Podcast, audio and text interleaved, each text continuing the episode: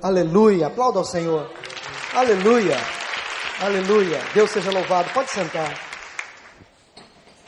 Como já é de conhecimento de todos, nós estamos numa campanha de 40 dias de jejum e de oração. O tema da campanha é Avivamento Verdadeiro. Ela começou no dia 12 de outubro e vai, vai terminar no dia 20 de novembro, no dia do aniversário de 28 anos da nossa igreja. É, se você não ainda adquiriu o livro, você pode adquiri-lo hoje ainda ali na nossa livraria. Ele custa apenas 12 reais. É um livro muito fácil, muito gostoso de ler para cada dia da campanha, há uma leitura muito importante. E a leitura desse livro tem sido, pelo menos para mim, muito reveladora, muito esclarecedora.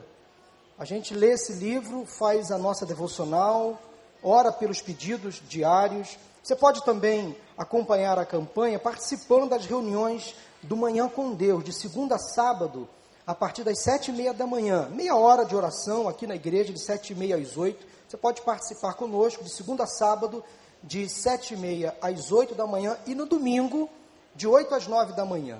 As células também estão estudando, o roteiro está sendo baseado na, no livro da campanha Avivamento Verdadeiro. Meus irmãos, eu tenho chegado a uma conclusão, lendo esse livro, participando da campanha, é que todos nós precisamos de um avivamento espiritual. Todos nós. O avivamento não é apenas institucional, ele não cai apenas sobre uma igreja. Ele começa a partir de um indivíduo. Do micro ao macro, do indivíduo a toda a humanidade. O avivamento começa pequeno e vai crescendo. Eu quero dar a vocês nesta tarde pelo menos cinco razões que me levam a crer que um avivamento é necessário. Quero pensar com vocês nesta tarde pelo menos cinco razões que me levam a, de fato, acreditar que todos nós precisamos de um avivamento. Todos nós precisamos de uma visitação especial de Deus. Claudinho, passa para mim a próxima tela, que eu não estou conseguindo daqui, por favor. Isso, agora foi. Aí. Essas são as cinco razões que eu quero compartilhar com vocês. Eu vou, daqui a pouquinho, esmiuçar, esclarecer cada uma delas. Todos precisamos de um avivamento espiritual porque o homem está em crise, porque a família está em crise, porque a igreja está em crise, porque a nação, o Brasil está em crise. E porque o mundo está em crise. O avivamento então começa a partir da ação de Deus na vida de uma pessoa, e esta pessoa começa a influenciar a sua família, as famílias começam a influenciar a igreja, a igreja avivada começa a influenciar a sociedade, a nação inteira, e consequentemente as nações avivadas, fortalecidas em Deus, elas mudam, transformam o mundo. Então, a partir do micro, Deus alcança o macro. O avivamento começa aqui e termina lá. Começa em Jerusalém e vai até os confins da terra. O avivamento tem um pequeno começo e o seu final pode ser grandioso. Tudo parte de um movimento de Deus na vida de uma pessoa, de um homem e do seu relacionamento com esse homem, Deus fez um povo. Deus revelou-se ao homem para alcançar o mundo inteiro. Deus se fez homem para salvar a humanidade. Então veja bem, teologicamente falando, a intenção de Deus de primeiro resgatar ao homem, de se revelar ao homem, de se fazer homem, para alcançar todas as pessoas. Por isso que há uma lógica, há uma coerência nesta progressão de avivamento. Eu e você devemos ter um compromisso sério, autêntico com Deus, para que a transformação, primeiramente executada em nós, ela possa fazer transferência naquelas pessoas que estão ao nosso lado. E quem é a pessoa que está mais ao nosso lado? Se não o nosso cônjuge, se não os nossos filhos, os nossos irmãos, os nossos pais, a nossa família. E a partir do momento em que Deus atinge a minha pessoa, Ele pode alcançar a minha casa, Ele pode transformar a minha igreja, ele pode transformar a minha nação e todo o mundo. Portanto, eu e você temos uma parcela fundamental para que esse processo tenha início. O que é? O que significa avivamento? É uma intervenção de Deus no meio de uma sociedade, provocando um movimento de volta à comunhão com Ele. O avivamento é caracterizado por um retorno ao temor a Deus, seguido de uma confissão de pecados, conserto nos relacionamentos e restituição. Resumindo, é uma volta para Deus. E esta volta, inicialmente, é individual. Ou seja, eu faço parte de um processo que Deus quer realizar no mundo. Eu faço parte de uma engrenagem de Deus para transformar a nação. Eu faço parte de um processo de Deus para transformar a realidade espiritual da minha igreja, da minha casa. Tudo começa na ação de Deus na vida de uma pessoa. E eu e você estamos parte, somos parte deste projeto de Deus. Eu e você precisamos entender que nós fazemos parte, literalmente, parte do processo que Deus quer transformar do que Deus quer fazer. A mudança que eu tanto espero que aconteça no país deve começar por mim. A mudança que eu tanto espero que aconteça na minha igreja deve começar por mim. Eu estou inconformado com o que está acontecendo no mundo, eu primeiro tenho que mudar. E a partir do momento que Deus começa a agir na minha vida, as coisas começam a ser realmente transformadas eu pensei num texto bíblico que possa resumir esses cinco pontos da mensagem de hoje. E eu pensei numa orientação que o apóstolo Paulo deu ao jovem Timóteo. Olha, esse texto parece que é, digamos assim, a imagem clara do que está acontecendo hoje, nos últimos dias. Parece que os últimos dias, de fato, eles já chegaram. E nós estamos nele. Olha o que o apóstolo Paulo disse a Timóteo há quase dois mil anos atrás. Saiba disto. Nos últimos dias sobrevirão tempos terríveis. Os homens serão egoístas, avarentos, presunçosos, arrogantes, blasfemos, desobedientes aos pais, ingratos, ímpios, sem amor pela família, irreconciliáveis. Até aqui ele está falando alguma coisa errada? Será que eu e você, será que nós conseguimos perceber que de fato nós já estamos nos últimos dias? Porque esse é um retrato claro, nu e cru da realidade da nossa sociedade. As pessoas hoje são exatamente o que está sendo escrito aí. Mas ele não para por aí, ele continua dizendo o seguinte: caluniadores, sem domínio próprio, cruéis, inimigos do bem, traidores, precipitados, soberbos, mais amantes dos prazeres do que amigos de Deus, tendo aparência de piedade, mas negando o próprio poder de Deus. É ou não é, gente? Não é a imagem clara? Não é a realidade da vida de muitas pessoas? Será que você conhece alguém assim, que se comporta assim? Eu conheço muitas pessoas, muitas. Parece que o mundo está cheio dessas pessoas.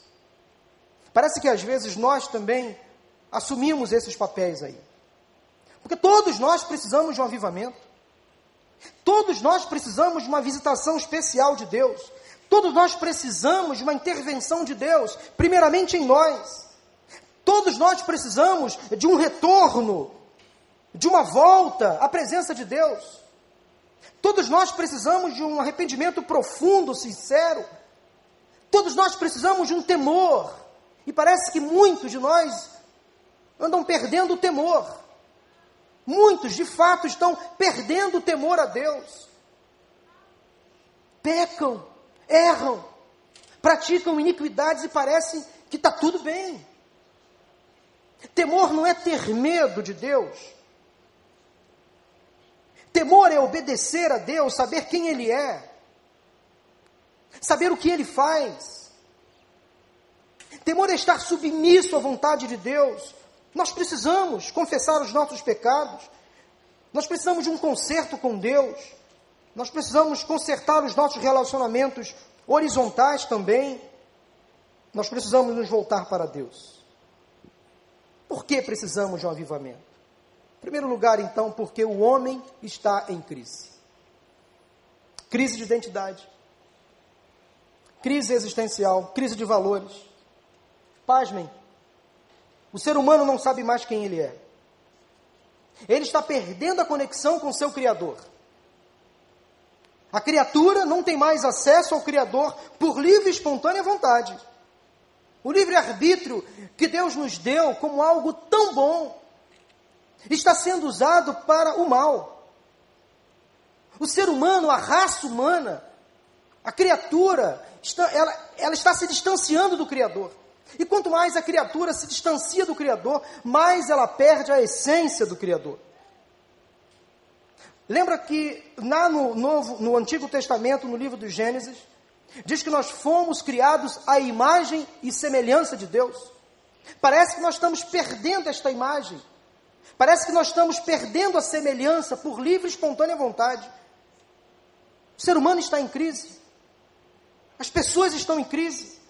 O humanismo está influenciando de tal forma as pessoas que elas estão se distanciando justamente daquele, daquela pessoa, daquele ser que criou todo o universo. E quando a criatura se distancia do seu Criador, essa criatura perde a sua essência, a sua razão, perde a sua originalidade.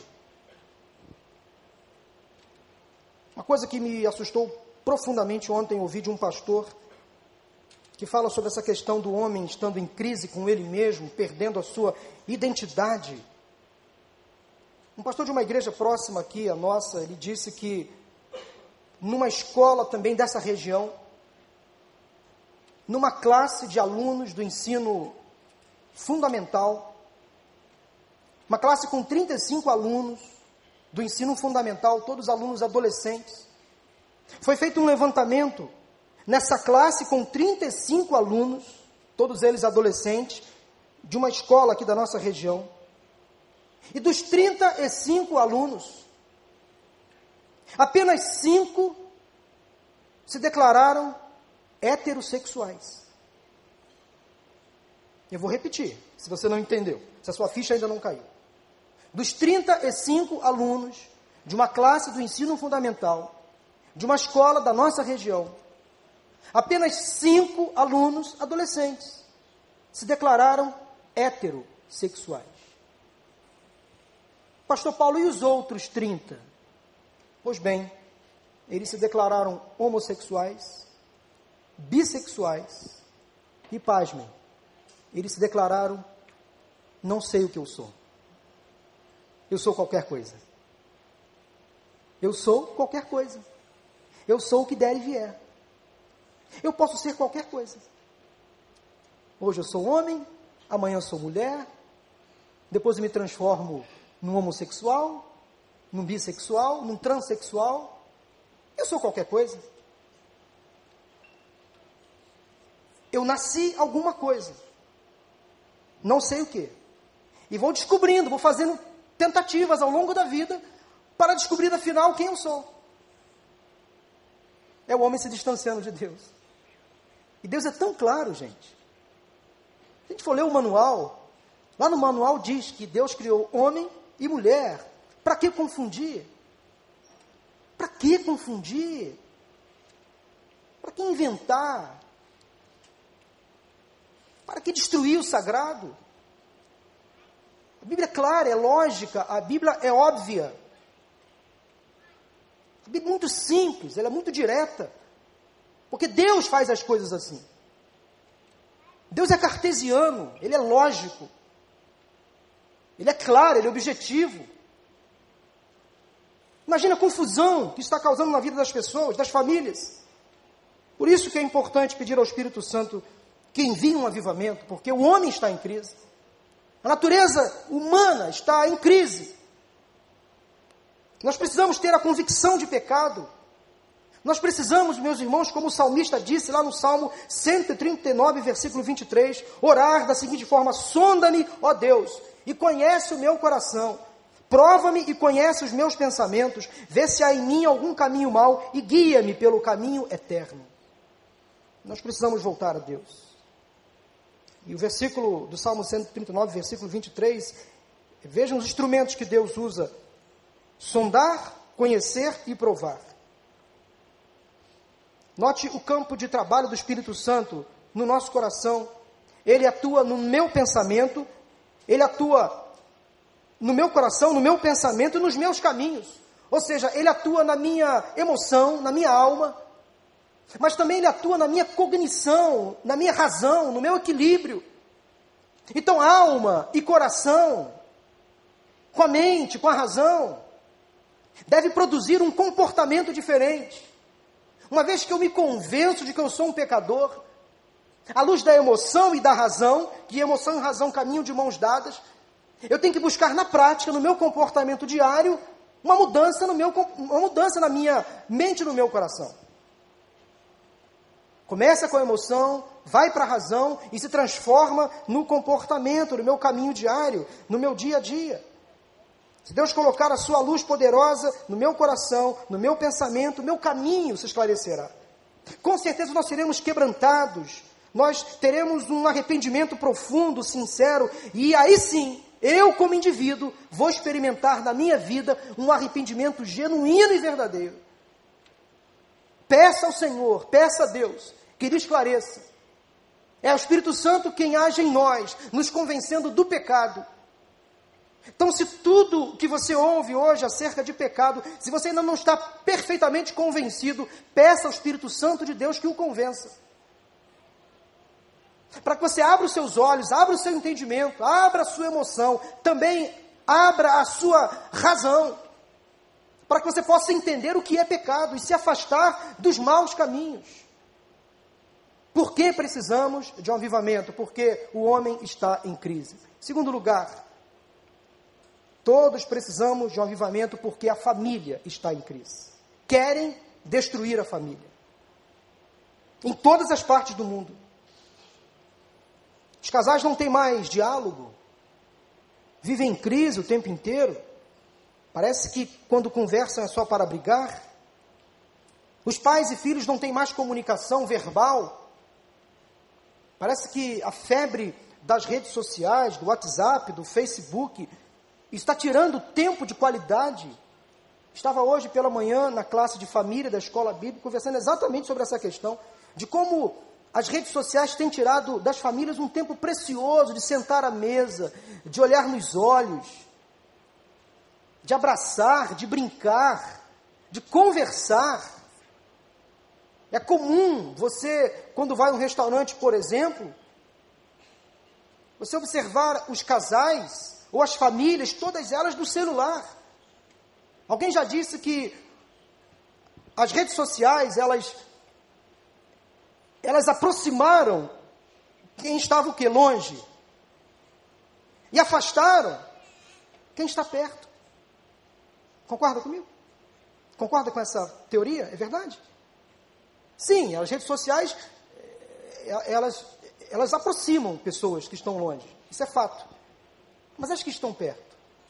Nós estamos distantes do nosso próximo. Família em crise. Cônjuges que não se falam, que não se abraçam. Pais que não se encontram mais.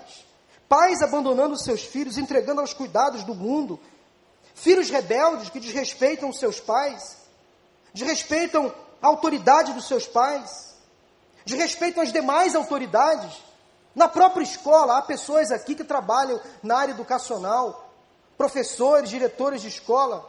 Vocês sabem o que eu estou dizendo. Parece que professores perderam autoridade dentro de sala de aula. Os alunos parece que mandam nos professores. Perda de autoridade. Os vícios, os pecados, libertinagem estão invadindo os nossos lares. Os pais perderam o controle totalmente sobre a vida dos seus filhos. Há mães que diz o seguinte às suas filhas. Eu extraí esse texto do livro. Palavras do pastor Edson Queiroz: Faça o que você quiser, só não volte para casa grávida. Eu já ouvi isso. Essas palavras foram do pastor Edson Queiroz aqui no mas eu já ouvi isso. Faça o que você quiser da sua vida, por favor. Só não arrume um filho. Só não volte para casa grávida. Antigamente os pais levavam seus filhos adolescentes para um prostíbulo, para uma casa de programa. Hoje os filhos vão sozinhos. Não precisam mais. Eles sabem o caminho. Isso é triste, irmãos. A família está em crise. Como consequência de tudo isso, temos lares disfuncionais.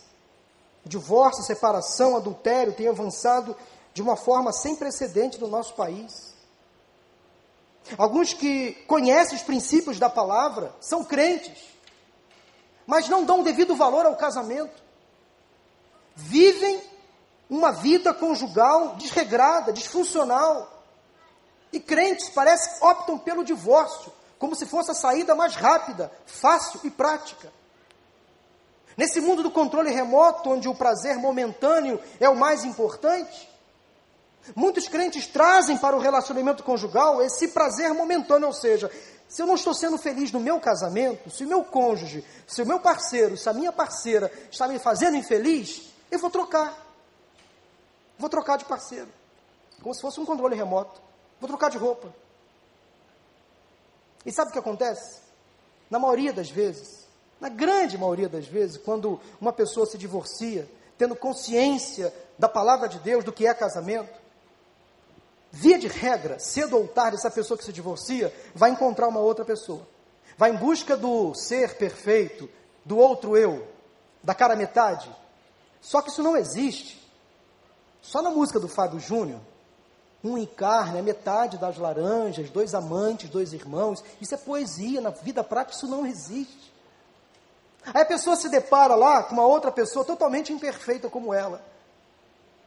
No início do relacionamento com a nova pessoa, é aquela maravilha, é aquela fantasia, aquela lua de mel, mas depois o relacionamento cai no ralo comum. Não estou dizendo que todo relacionamento é ruim, não é isso. Estou dizendo que todo relacionamento tem problemas.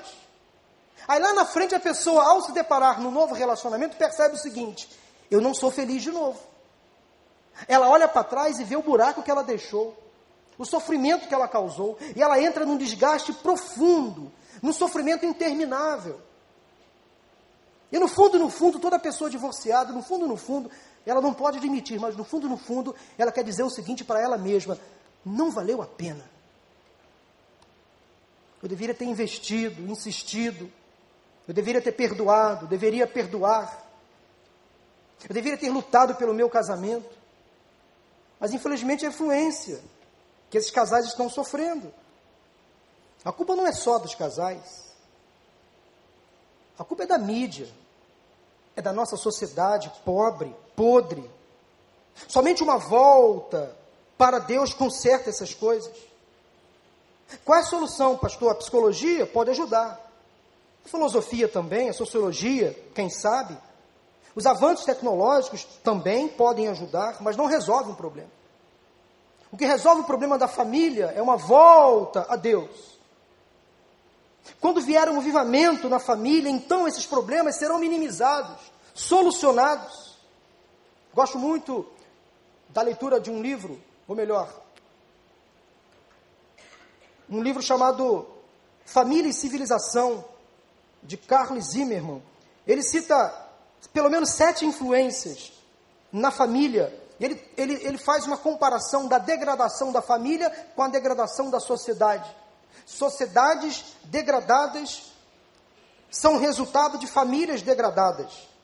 A primeira razão que ele coloca é a seguinte: casamentos que perdem sua qualidade de sagrado frequentemente acabam em divórcio. Pessoas casadas que não dão um devido valor ao casamento frequentemente se divorciam. Em segundo lugar, a perda do significado tradicional que caracteriza uma cerimônia de casamento. Há muitos casais que são apenas casados no civil, não tiveram uma cerimônia religiosa. Isso é muito importante. Ter uma cerimônia religiosa, consagrar a Deus o relacionamento. Há muitos casais que moram juntos e nem sequer casados no papel estão. Isso é muito sério. Vivem amaziados. Como você quer a bênção de Deus para a sua vida? Se você abrir esse tipo de brecha, é preciso sim oficializar a relação conjugal diante dos homens e diante de Deus. Há muitos casais de namorados que vivem como se fossem casados. Isso está errado. Namoro é namoro, noivado é noivado, casamento é casamento. Não faça do seu namoro um casamento, não crie problemas para você. Não entre nessa crise, não surfe nessa onda perigosa que vai derrubar você vai levar você lá para baixo, vai te afogar, não vale a pena. Faça a coisa certa. Acerte uma única vez. Mulher, moça, valorizem-se. Não aceite ter um relacionamento de casada quando você não é casada. Homem, valorize-se também. Não faça isso. Faça tudo como diz o protocolo. Namoro é namoro, noivado é noivado, casamento é casamento. Em terceiro lugar, o autor diz que o desrespeito público aos pais e às autoridades em geral. Isso é um recado aos filhos. Famílias entram em crise quando os filhos desrespeitam os pais e as autoridades em geral. Em quarto lugar, o aumento da delinquência juvenil, da promiscuidade, da rebelião. Em quinto lugar, a relutância e até mesmo a recusa em aceitar padrões tradicionais para o casamento e a responsabilidade familiar. Em sexto lugar, o crescente desejo de aceitar seu adultério. E em sétimo e último lugar, o interesse progressivo por perversões sexuais e o aumento dos crimes relacionados ao sexo. Pedofilia, por exemplo. Estupro, por exemplo. Isso é uma razão clara de que a família está em crise. Porque a sociedade está em crise. Você já ouviu falar no termo ideologia de gênero? Eu creio que sim. Você é uma pessoa esclarecida, deve ter estudado, lido a respeito. Ano passado eu participei de um seminário em São Paulo sobre estudos sobre família. E eu gostei muito de uma palestra que eu ouvi de um padre espanhol, Jesus Trilo Figueroa. E ele estava falando do impacto da implantação da ideologia de gênero na Espanha. Eu fiquei assustado, porque lá a ideologia de gênero parece que já controlou o pensamento dos espanhóis. E ele relatou que na Espanha a implantação da ideologia de gênero trouxe pelo menos três influências às famílias. A primeira delas, preste atenção. Qual a influência que a ideologia de gênero trouxe lá na Espanha? Eu fiquei assustado. Primeira influência que a criança deve se masturbar a partir dos 5 anos de idade. É isso mesmo. Na Espanha, a partir dos 5 anos, ela deve começar a se masturbar para descobrir as suas zonas erógenas, para descobrir o prazer, para ter a sensação do prazer. Segunda terrível influência, influência é que as crianças deviam se tocar umas às outras para experimentar se gosta ou não. Então o menino tem que tocar o menino para experimentar se gosta. Se gosta, ele tem que avançar. A menina tem que tocar a outra menina para verificar se ela gosta. Se ela gosta, ela tem que continuar. E a terceira gravíssima mudança que me chocou ainda mais: operação de mudança de sexo em adolescentes, patrocinada pelo governo. Espanha. É o que querem trazer para o Brasil. Esse padre espanhol citou uma frase de, uma frase de Mao Tse Tung. A mente das crianças é um lenço branco e precisamos encher com o lápis vermelho do comunismo. Leia as doutrinas de Marx. Leia os escritos de Lenin. Leiam o que tentaram e continuam tentando fazer para destruir a família. Leiam o que as escolas brasileiras hoje estão sendo quase que obrigadas a ensinar. Entenda uma coisa: escola escolariza. Família educa. Escola escolariza. Família educa. Procure ler e conhecer um debate recente aqui no Brasil sobre escola sem partido. Há um debate grande em Brasília acontecendo em várias capitais, em várias cidades, sobre escola sem partido. Por, pergunte ao Dr. Google e você vai ler algumas coisas sobre isso. É o governo tentando influenciar diretamente as escolas para que os professores tenham total liberdade para não só informar, mas formar opiniões. Então há professores hoje escolados na doutrina marxista, e eles simplesmente formam ou deformam a opinião dos seus alunos, em vez de simplesmente informar. Por exemplo, em vez de o professor falar sobre o capitalismo e o socialismo, as diferenças, o que seria muito natural, ele influencia os seus alunos a achar que o capitalismo é coisa do mal e o socialismo é coisa do bem. É mais ou menos por aí. Não é este o papel da escola. Desculpe se você pensa o contrário. Mas o papel da escola é informar. Quem educa é a família. Quem direciona é a família. E querem tirar da família esse poder. Nós precisamos entender em que situação está vivendo o mundo. Por que a família é tão perseguida? Por que querem destruir a família? Em primeiro lugar, porque a família tem um poder. E o inimigo sabe disso. O poder da procriação da espécie, da manutenção da espécie, o poder do casamento. Família tem um poder que Deus deu. A primeira instituição criada por Deus foi a família. Em segundo lugar, porque a família é um lugar de amor. E o diabo sabe que na família nós somos amados, acolhidos, tratados. Todos podem desistir, mas a família não desiste. Durante a vida, as pessoas vão, passam por nós, mas a família sempre vai estar ao nosso lado.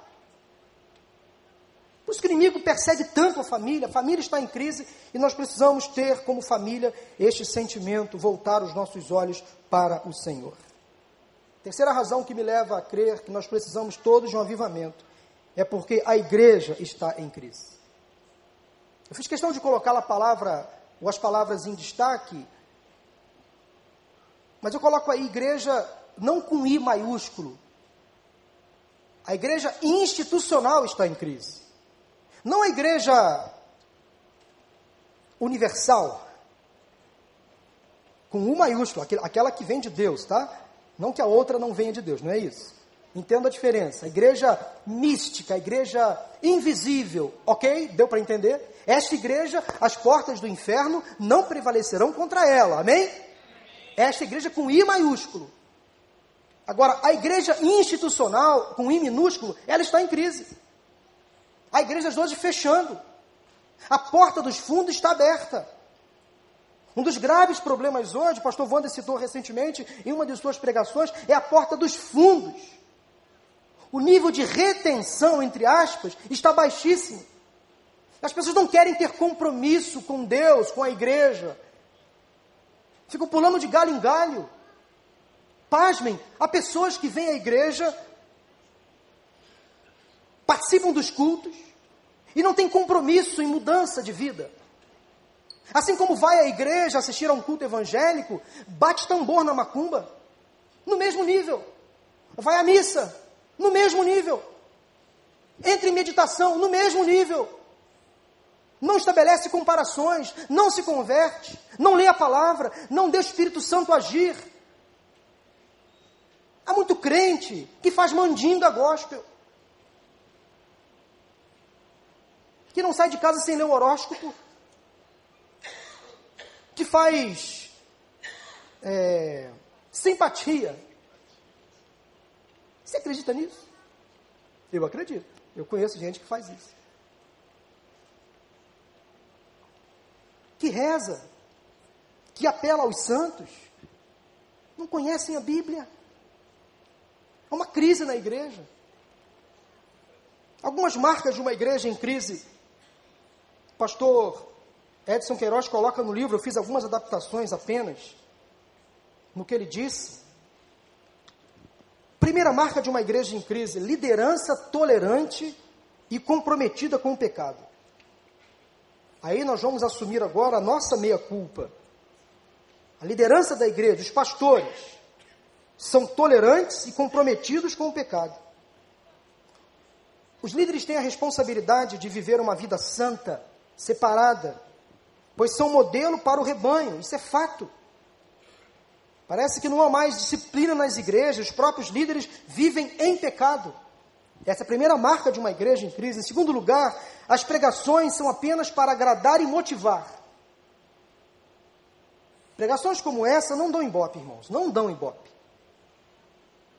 Geralmente, quando um pastor prega uma mensagem mais dura, de repreensão, geralmente esse pastor não recebe tapinha nas costas. Recebe críticas. É chamado de fundamentalista, de retrógrado, de legalista. Pastores que pregam mensagens assim atraem muita confusão, muito dissabor, muitas inimizades. É claro que há mensagens que precisam sim ser mensagens encorajadoras. Mas de vez em quando o povo precisa ouvir verdades duras, profundas. Mas por favor, essa mensagem primeiramente deve falar ao coração do pregador. Todo e qualquer pregador que prega uma mensagem dura, primeiro o Espírito Santo fala ao coração dele, machuca ele, incomoda ele. Aí sim, ele incomodado pelo Espírito Santo de Deus, ele pode pregar esse tipo de mensagem à igreja. Eu não poderia pregar esta mensagem se eu não estivesse vivendo o que eu estou pregando? Não poderia. Deus me fulminaria aqui. Nós não podemos simplesmente pregar para agradar, para motivar, mensagens cheias de autoajuda, valorização humana em vez do divino músicas, pastor Miquel, Gilberto, e mensagens antropocêntricas. Antropocêntricas. Ligadas e voltadas para o homem, para os seus desejos, para as suas emoções. Terceira marca de uma igreja em crise: culto a Deus dando lugar a entretenimento. Cultos que mais parecem um espetáculo, Cultos para atrair pessoas e não a presença de Deus. Cultos show. Cultos evento. Soube de uma igreja, não vou dizer o nome nem a localidade, obviamente por uma questão ética, que anda cobrando ingresso para cultos. Aquilo me assustou.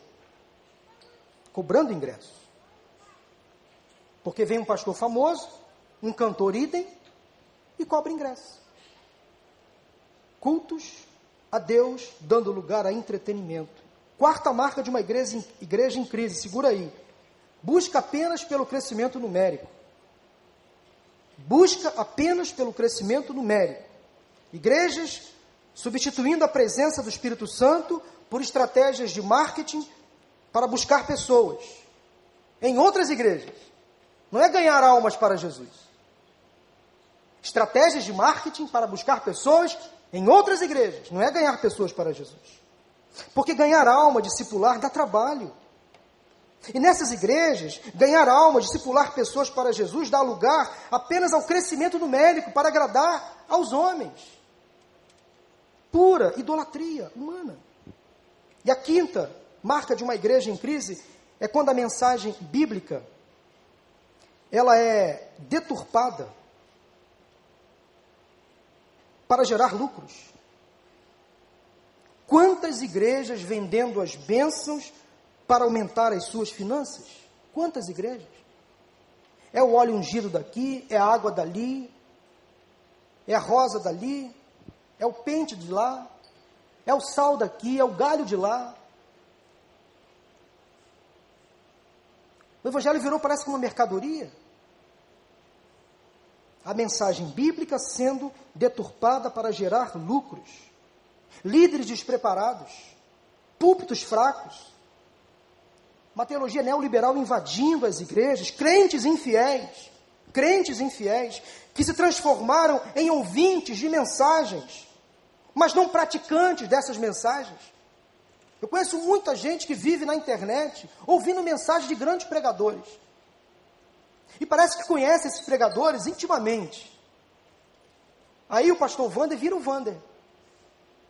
Ah, eu ouço, gosto muito da mensagem do Wander. Os grandes pregadores do Brasil parecem se tornam íntimos dessas pessoas. Ed Renekiewicz vira Ed. Ed, gosto da mensagem do Ed.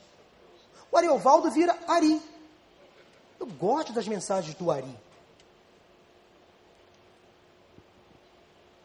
Mas não estão numa igreja, não são membros, não são discípulos, são espectadores de cultos, ouvintes de grandes mensagens.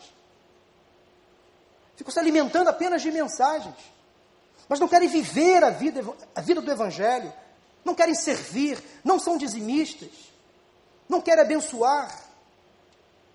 São esses crentes que fazem a igreja entrar em crise, de fato.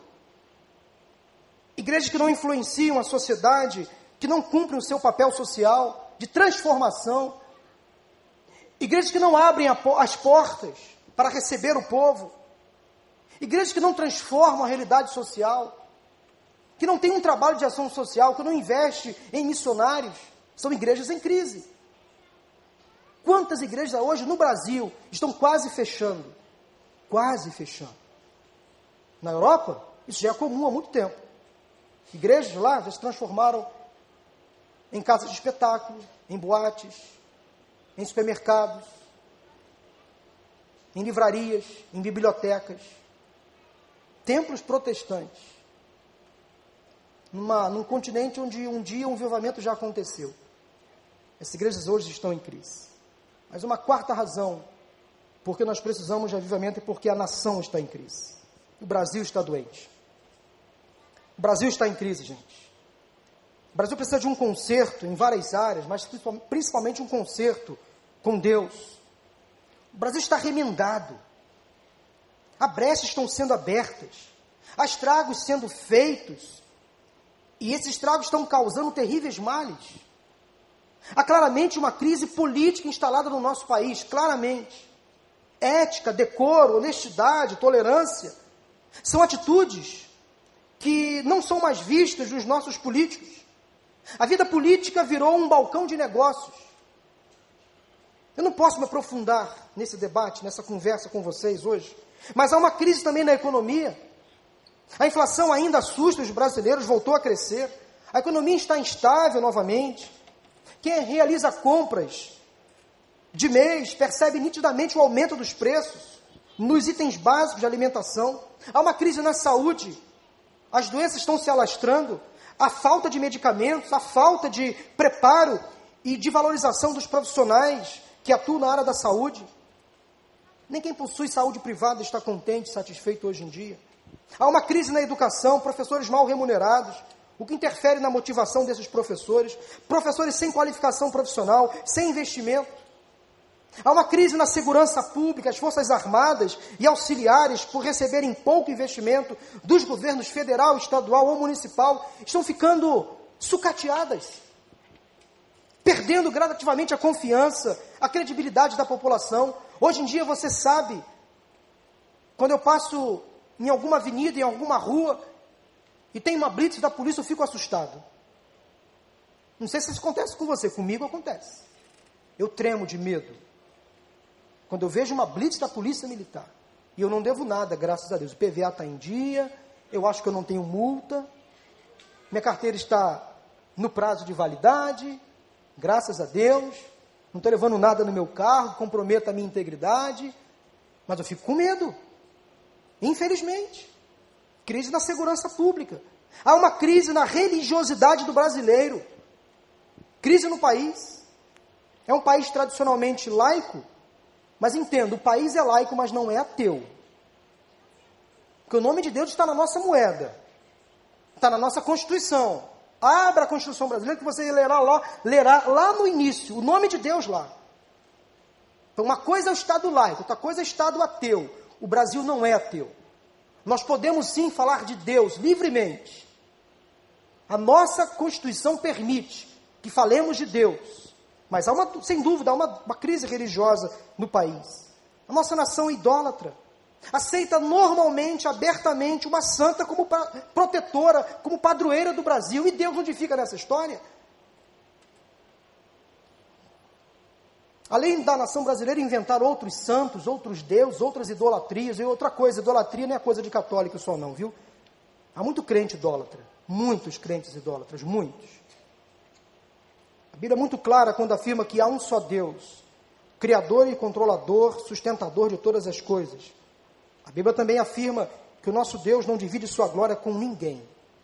Isaías 42, 8 diz que eu sou o Senhor, este é o meu nome. Não darei a outro a minha glória, nem a imagens o meu louvor. Está na palavra. Está na Bíblia. E um dos dez mandamentos diz o seguinte: Não terás outros deuses além de mim. Em quinto lugar, porque precisamos de um avivamento, é porque o mundo está em crise. Para terminar, eu quero afirmar que realmente o mundo está em crise. As nações estão em crise. A maior economia do mundo, Estados Unidos, está vivendo um período pré-eleições presidenciais. O mundo está em compasso de espera: Hillary ou Trump? Quem vai ganhar as eleições? Isso é um problema. De um lado ou de outro. O radicalismo islâmico tem assustado muitos países. A Guerra Fria entre Rússia e Estados Unidos parece que voltou. A ditadura norte-coreana mostra sua cara para o mundo. A miséria assola muitos países, a natureza geme, sofre. Terremotos, furacões, como recentemente aconteceu em alguns países da América Central, atingindo principalmente o Haiti, matando mais de mil pessoas. O mundo está em crise, o mundo está gemendo. Precisamos de um avivamento. A começar em mim, a começar em nós. Que o Senhor derrame um avivamento.